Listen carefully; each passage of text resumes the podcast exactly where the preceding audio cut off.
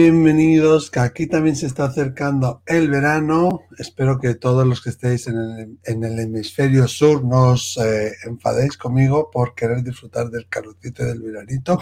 Ya tienes mucho de eso, Lola, bienvenida. Sí, sí, mucho de eso y bueno, ya yo creo que ya todos pensando un poco en las vacaciones y qué es lo que vamos a mm. hacer y disfrutando de la playa. Aquí con ganas, con ganas con ganas de vacaciones y disfrutando de la playa.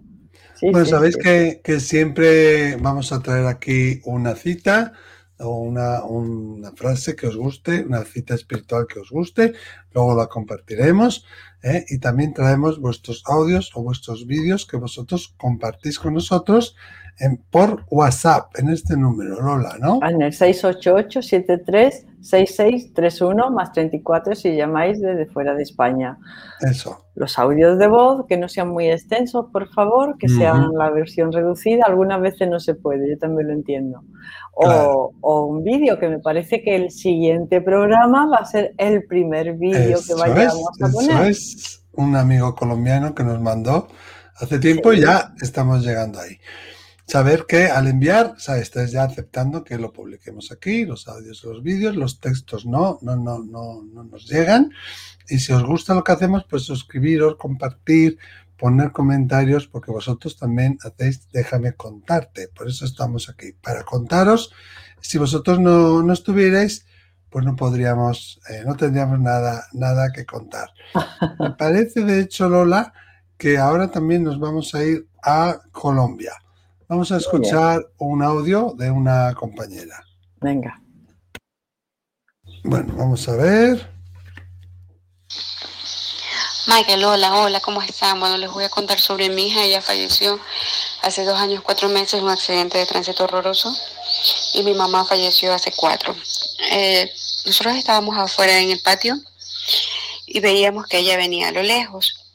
Ella venía caminando, venía sola ella solita, pero más atrás venía mi mamá. Entonces yo salía a su encuentro, la abrazaba y la besaba.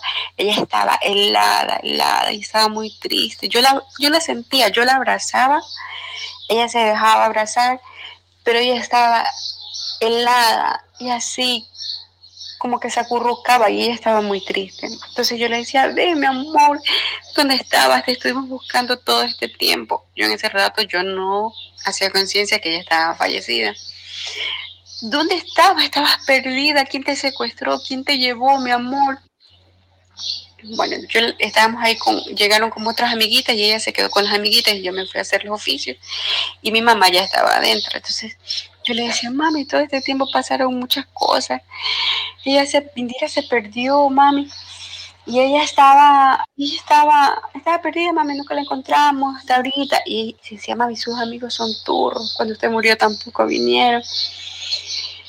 Y mami decía, así mismo es. Y yo barría, limpiaba. Y mi mami decía, yo le decía, ah, mami, bueno, un montón de cosas bonitas yo le contaba de mi vida. Y mami nomás asentía, me sonreía y asentía así con la cabeza. Entonces yo decía, ah, puedo avisarle a José Luis que que está bien, que ya regresó. Y yo iba a la casa donde había sido del enamorado de ella. Y que ellos habían terminado 30 días antes de que ella falleciera. Entonces yo decía, ay, Indira regresó, Indira está bien, Indira está viva. decía, no puede ser. Yo pensé que ella no iba a regresar, si yo la vi, yo la vi, ella estaba muerta en el accidente. Yo decía, en el accidente ella buscaba una pulsera que le tenía para ella. Dice, la pulsera que estaba en el carro, ¿dónde está? Yo le tengo una pulsera para ella. Me dice, pero yo estoy con otra chica. Y con esa chica, pero yo pensé porque ella no venía. Entonces entraba la mamá y decía, esta es la pulsera. Me dice, pero ¿cómo es eso? Si ella está muerta. Pero ella está muerta. Y yo decía, oh sí, ella está muerta. Pero yo decía, no importa, Jesús la mandó, Diosito la mandó otra vez acá a este mundo. No importa, no importa, esta vida. Entonces yo iba otra vez donde ella, yo la abrazaba. Ella estaba helada, helada. Y ella, ella como que hacía arcadas de que vomitaba, pero no vomitaba así, pero estaba helada, estaba triste. Y yo me desperté helada, con frío y así como queriendo vomitar así con esas arcadas.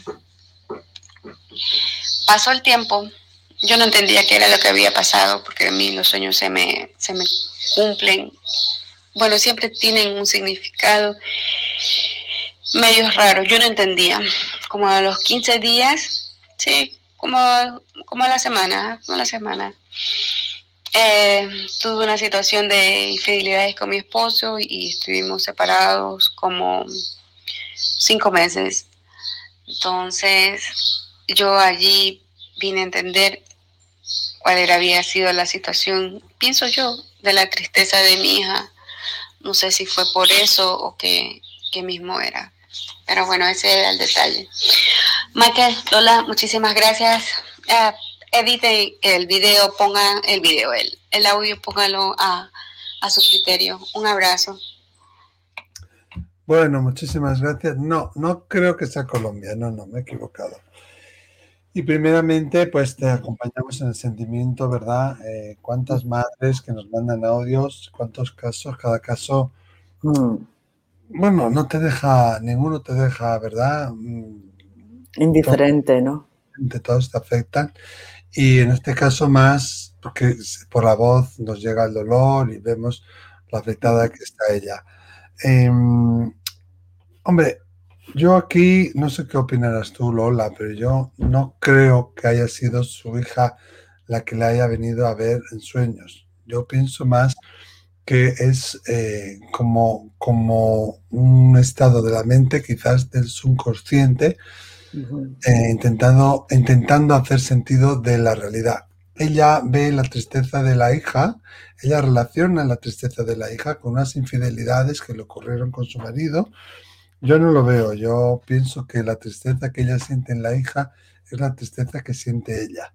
Eh, hemos tenido hace poco algún caso parecido donde vemos que en el sueño, la mente, por eso decimos que no todos los sueños con espíritus o no todos los sueños con fallecidos son encuentros con espíritus. Y yo creo es que este cariño mío no lo es, pienso que no. ¿eh? Y para mí, hay un, eh, eh, hay, un intento de hacer sentido de lo que ha ocurrido. Tu mente está intentando darle forma a una situación que sí, que tú la entiendes en tu mente, que sí, que tú la comprendes en tu mente, pero que no la has asimilado, no la has integrado y tú desearías que estuviera viva y tú desearías que aún siguiera estando viva. Y eso se representa en el sueño.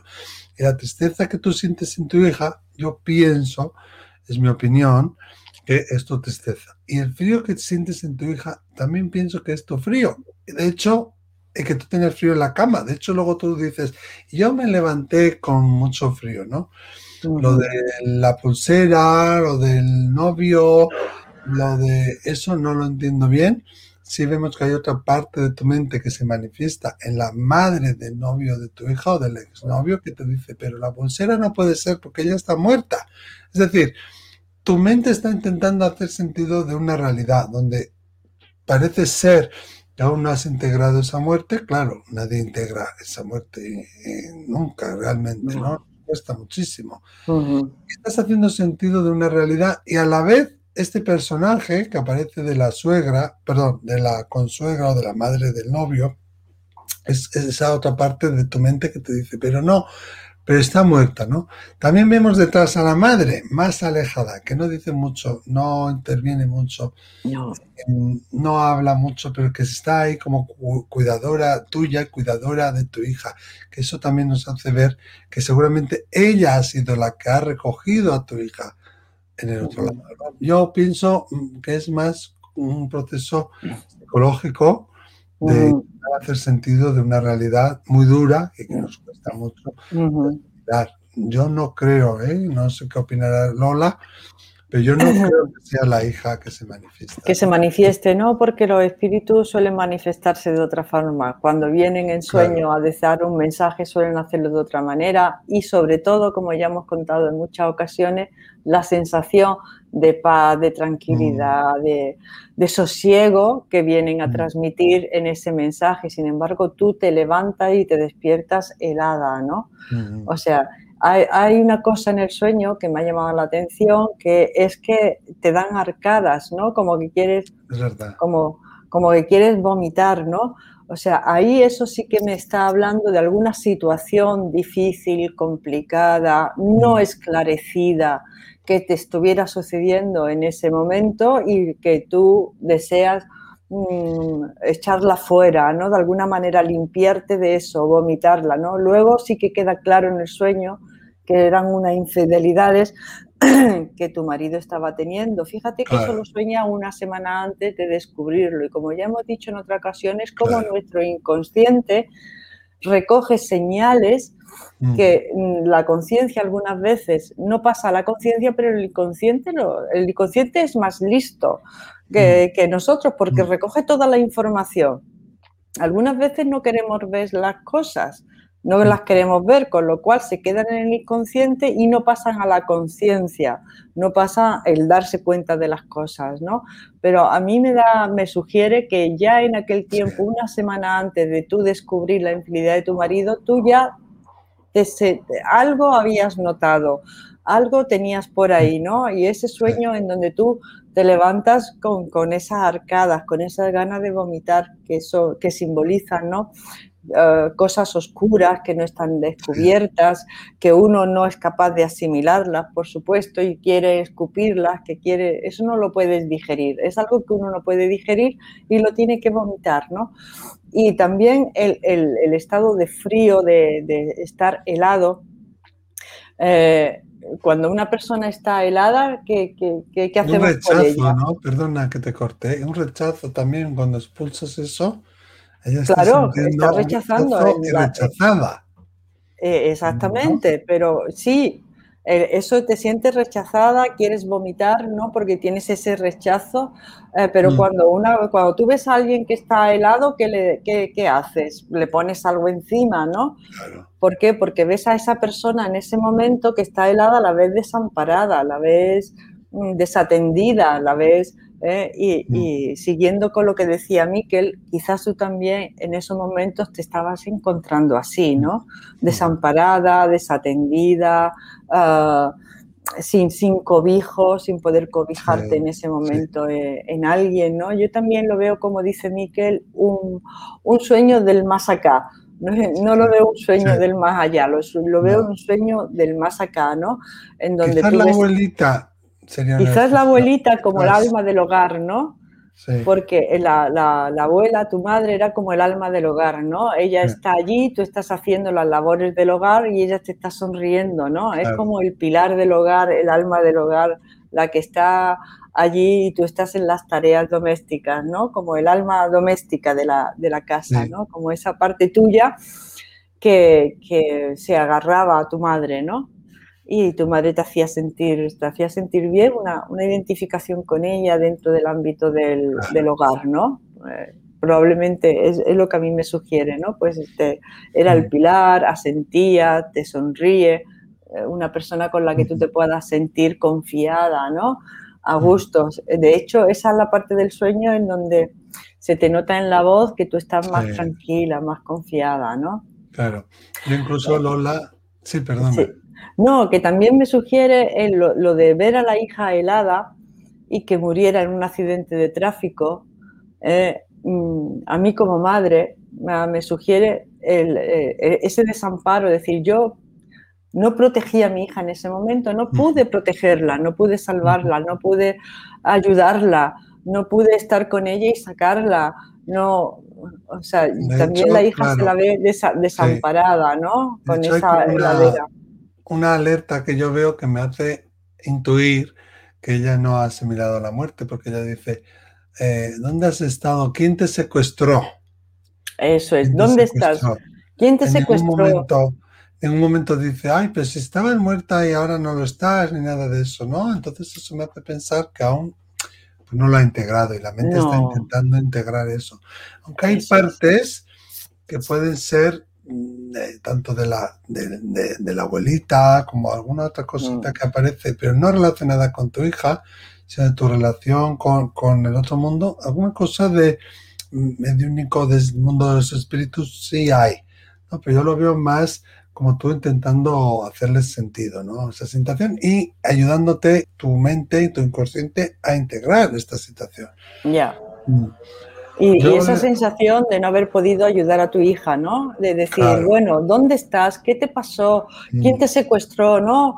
Como esa desprotección. Mm. Si tú no estás pendiente de un niño, pues eh, viene alguien y se lo lleva, ¿no? Entonces tú, te, tú dices, no, lo, no, lo, protegí lo suficiente, ¿no? O sea, yo creo que todo eso, como, como tú bien dices, le está dando vueltas ahí en el inconsciente, tratando de elaborar una, una, pérdida en un accidente de tráfico, ¿no? O sea que también hay que ponerlo en el contexto correspondiente y elaborar eso es, es complicado y si encima, pues bueno, tienes a un esposo que que te comete una infidelidad. Que, te rechaza, que te siente rechazada también. En esos momentos, pues, que te, que te llevó, de hecho, a una separación del esposo, ¿no?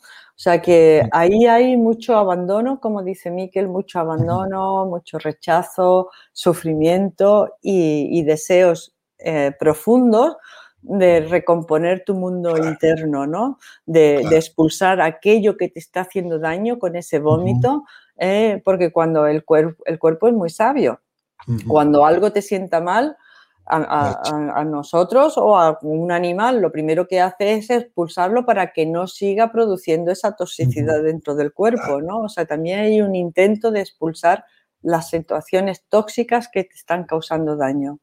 Así es como yo lo veo. Claro, yo le aconsejaría a esta amiga que mm, hiciera un, encendiera una vela, que pusiera junto a la vela la foto de su hija y que le mm. escribiera una carta le hiciera saber todo lo que ella siente, todo lo que ella piensa, todos los sentimientos que tiene, si necesita pedirle perdón, si necesita decirle adiós, ¿no? Y que lo deje ahí unos días y cuando ella se sienta con fuerzas o con ganas, que se lo lea en voz alta, después ya quemamos el, papel. Pero yo creo que nos falta también, este sueño me lo hace saber, como un ritual que me ayude en la despedida, ¿no? Me Exactamente.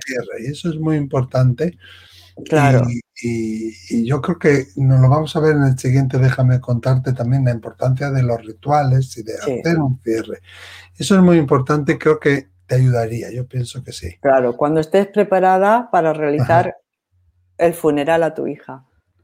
no el que os sucedió en aquel momento, sino el que tú tienes que realizar para poder dejarla marchar hacia el otro lado. Eh, hasta que os volváis a reencontrar de nuevo. Claro, y hoy vamos a terminar con una frase de Lao Che que nos envía Antoinette Alcaraz, que dice que esta frase siempre la ha acompañado, que dice así, es por tu propio desinterés que tu propio interés se realiza. Esta es una cita, como he dicho, de Lao Che. ¿eh? Hay que soltar, hay que soltar que el universo lo resuelva. Nos hace, pensar. Muchísimas gracias a todos por estar ahí. Esperamos, querida amiga, haberte podido ayudar. Gracias también, Lola. Volvemos en nada a vernos de nuevo. En otro, déjame contarte. Gracias. Un abrazo, un abrazo muy fuerte, amiga. Adiós. Chao.